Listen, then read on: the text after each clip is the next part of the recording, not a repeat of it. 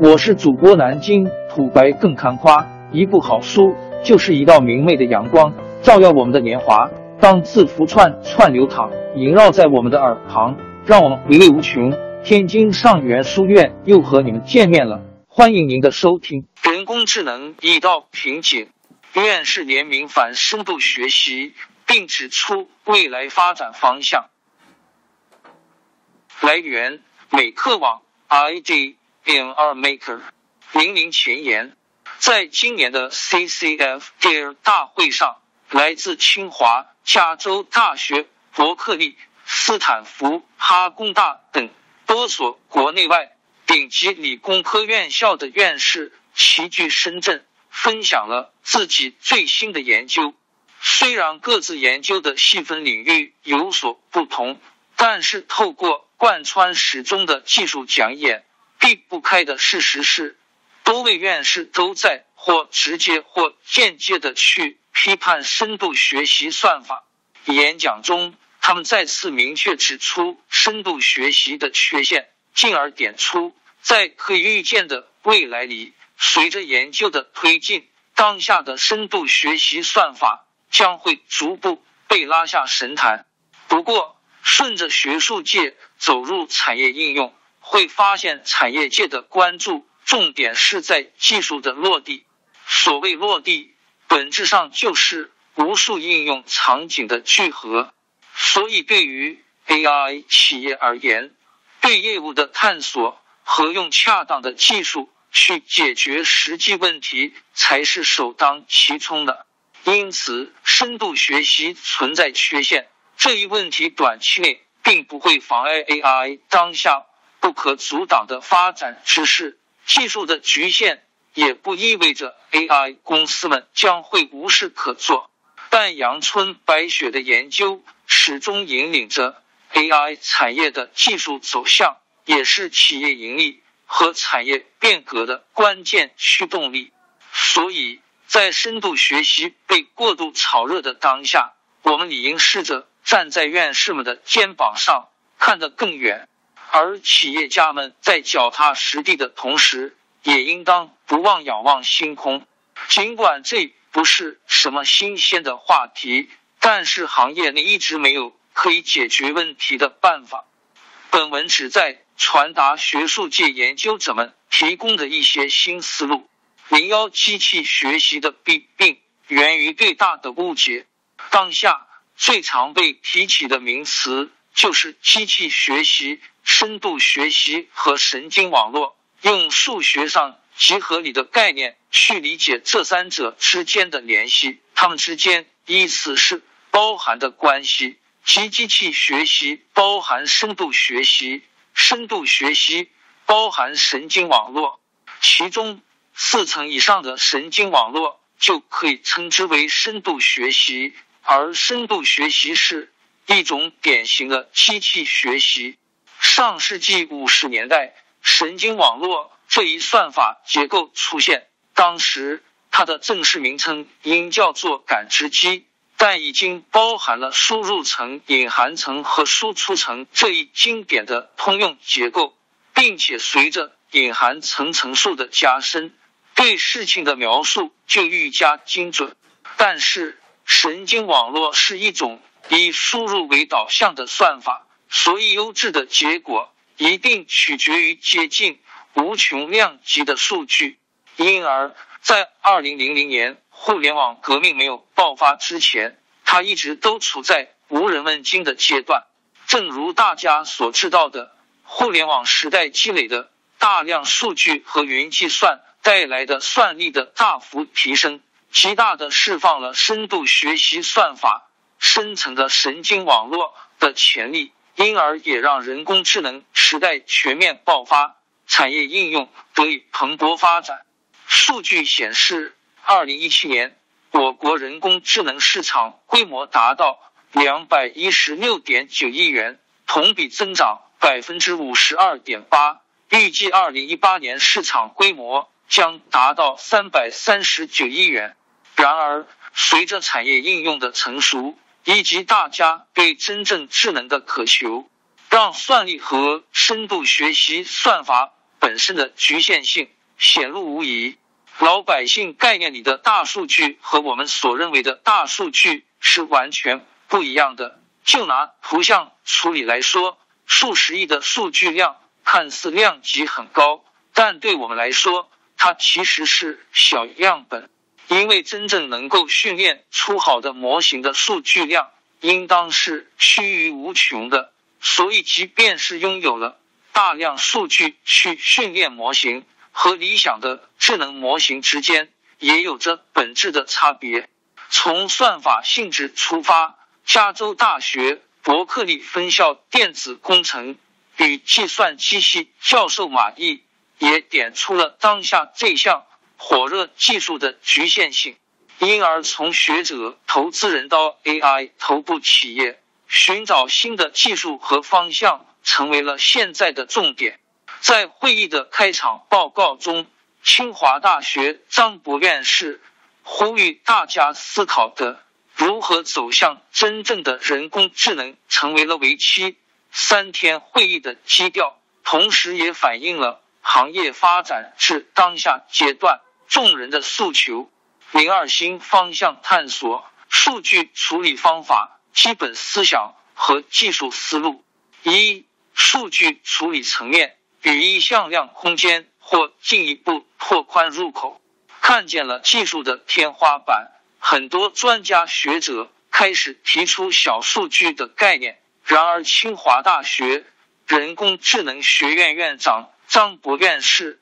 却不认为数据量的大小是当下的根本问题所在。他指出，传统的人工智能三要素将不能带来真正的智能。评价人工智能获得的成果，我们可以从这五件事来看：深蓝打败人类国际象棋冠军，IBM 在电视知识竞赛中打败了美国的前两个冠军。二零一五年。微软在 Imagen 上做图像识别误识率略低于人类，百度、讯飞也都宣布在单句的中文语音识别上识别准确度略低于人类，和 AlphaGo 打败了李世石。前两件事归为一类，后三件事可归为另一类。大家一致认为，这五件事得以发生的三要素是大数据。算力的提升和非常好的人工智能算法，但我认为大家忽略了一项因素，就是这所有的成果必须建立在一个合适的场景下。换言之，当下人工智能的发展避不开种种限制条件，因而智能的机器也只能够照章办事，没有任何灵活性，也达不到人们想要的智能，而这也就是。当下 AI 的发展状态，我们现在的人工智能基本方法有缺陷，而我们必须走向具有理解能力的 AI，这才是真正的人工智能。那解决办法是什么呢？通过循序渐进，张院士在演讲中给出了思路，并指明语义向量空间这一技术方向。首先需要明确的是，现有的机器。缺乏推理能力的原因在于它没有常识。张博院士通过实验验证，常识的建立确实会极大程度的提升机器的性能，而为机器建立常识库，也成为人工智能企业进一步提升系统性能的第一步。美国在一九八四年就搞了这样一个常识库的工程，做到现在还没完全做出来。可见，要走向真正的人工智能、有理解的人工智能，是一条很漫长的路。但即使在建立常识库的基础上，做到有理解能力的人工智能依然不容易。想要提升智能的第二步，在张院士看来，就是将感性和知识的世界统一起来，而这将为人工智能的发展带来一次质的飞跃。深度学习之所以能够极大的促进人工智能的发展，技术上的关键在于人们能够将获取的标量数据转变为向量，从而用到机器上。但至今为止，将行为特征向量和数据符号向量结合起来使用，始终是科研的难点，而这就限制了机器变得更智能。不仅如此，从安全层面来看，纯数据驱动的系统也存在很大问题，鲁棒性很差，易受到很大的干扰，因而，在大量样本的训练下，系统仍会犯重大的错误。如商汤旷视等头部企业也表示，即便训练出的系统模型准确率高达百分之九十九，但在实际应用中，系统仍然会犯很多弱智的错误。我们现在想出的解决办法是这样的：就是把这特征向量空间和符号向量投射到一个空间去，这个空间我们把它叫做语义向量空间。怎么做？张院士表示：第一，要通过 embedding 嵌入，把符号变成向量，尽量保持语义不丢失。第二就是 raising 提升，结合神经学科，把特征空间提升到语义空间。只有解决这些问题，我们才能够建立一个统一的理论。因为在过去，对感知和认知的处理方法是不同的，因而两者不在同一维度，无法统一处理。但如果我们能够将感知和认知投射到同一空间，我们就可以建立一个统一的理论框架，并在语义向量空间里解决理解问题。这是我们的目标，但是这项工作是非常艰巨。二、基本思想的颠覆，模糊计算或是未来，无论是知识图谱、语义向量空间，还是当下的其他深度学习训练，它们都是基于概率统计理论。而模糊逻辑不是，它是以模糊集理论为基础的。非常大胆的，从思想层面，美国犹他州立大学计算机系终身教授陈恒达给出了颠覆性的想法。其实，模糊逻辑并非全新的概念。一九三一年，Kurt J. Dell 发表论文，证明了形式数论及算术逻辑。系统的不完全性定理模糊逻辑诞生，而在一九六五年，美国加州大学的 L 点 A 点 Zada 博士发表的关于模糊集的论文，标志着人类首次用数学理论成功描述了不确定性。现在的计算机领域不是零就是一，而我们描述的是零到一之间的很多不确定性成分。其实这一过程描述的是导致结果的原因。以两瓶水为例，一瓶水上标记是纯净水的概率是零点九一，而另一瓶水上标记的是水的纯净程度是零点九一。你会选择哪一瓶呢？显然你会选择后者。这里的思考判断过程就是模糊逻辑。因为后者对于程度的描述本质上就是模糊的。目前，类似于经典逻辑体系、微积分、线性代数、生物学等衍生学科，模糊逻辑也逐步形成了自己的逻辑体系。然而，再好的技术都需要结合应用去展现它的优势。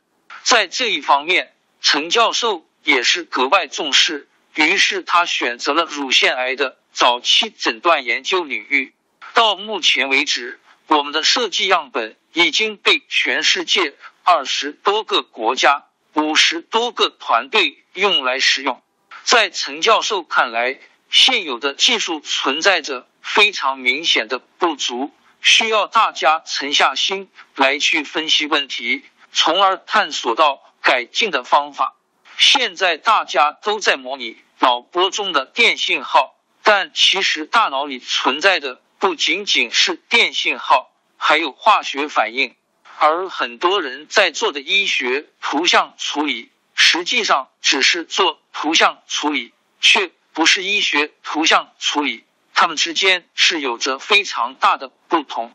三、技术思路大繁至简。当下面对技术的毫无进展，AI 公司的焦虑显而易见。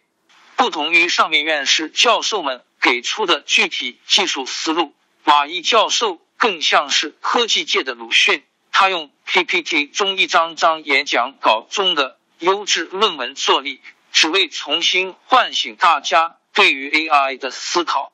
马毅教授现场 PPT 选神经网络导入的数据有一个很小的改动，分类就会有很大的变化。这不是什么新发现。二零一零年，大家就遇到这样的问题，但至今没有解决。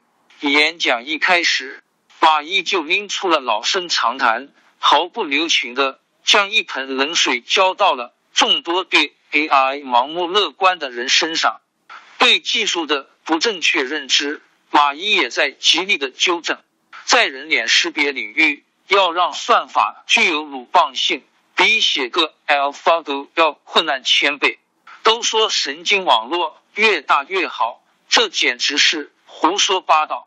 嬉笑怒骂间，从事研究数年，马伊给出了自己的思考方向。真正的优质算法一定是最简单的，比如迭代递归，还有经典的 ADMM，这些简单的算法就很好，也很有用。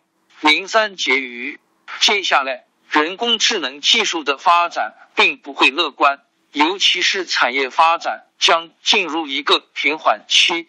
但是这并不意味着学术界和产业界将无事可做。张博院士现场 PPT 选，正如张博院士指出的，我们正在通往真正 AI 的路上，现在走的并不远，在出发点附近。但人工智能永远在路上，大家要有思想准备，而这也就是人工智能的魅力。王朝更迭，江山易主，世事山河都会变迁。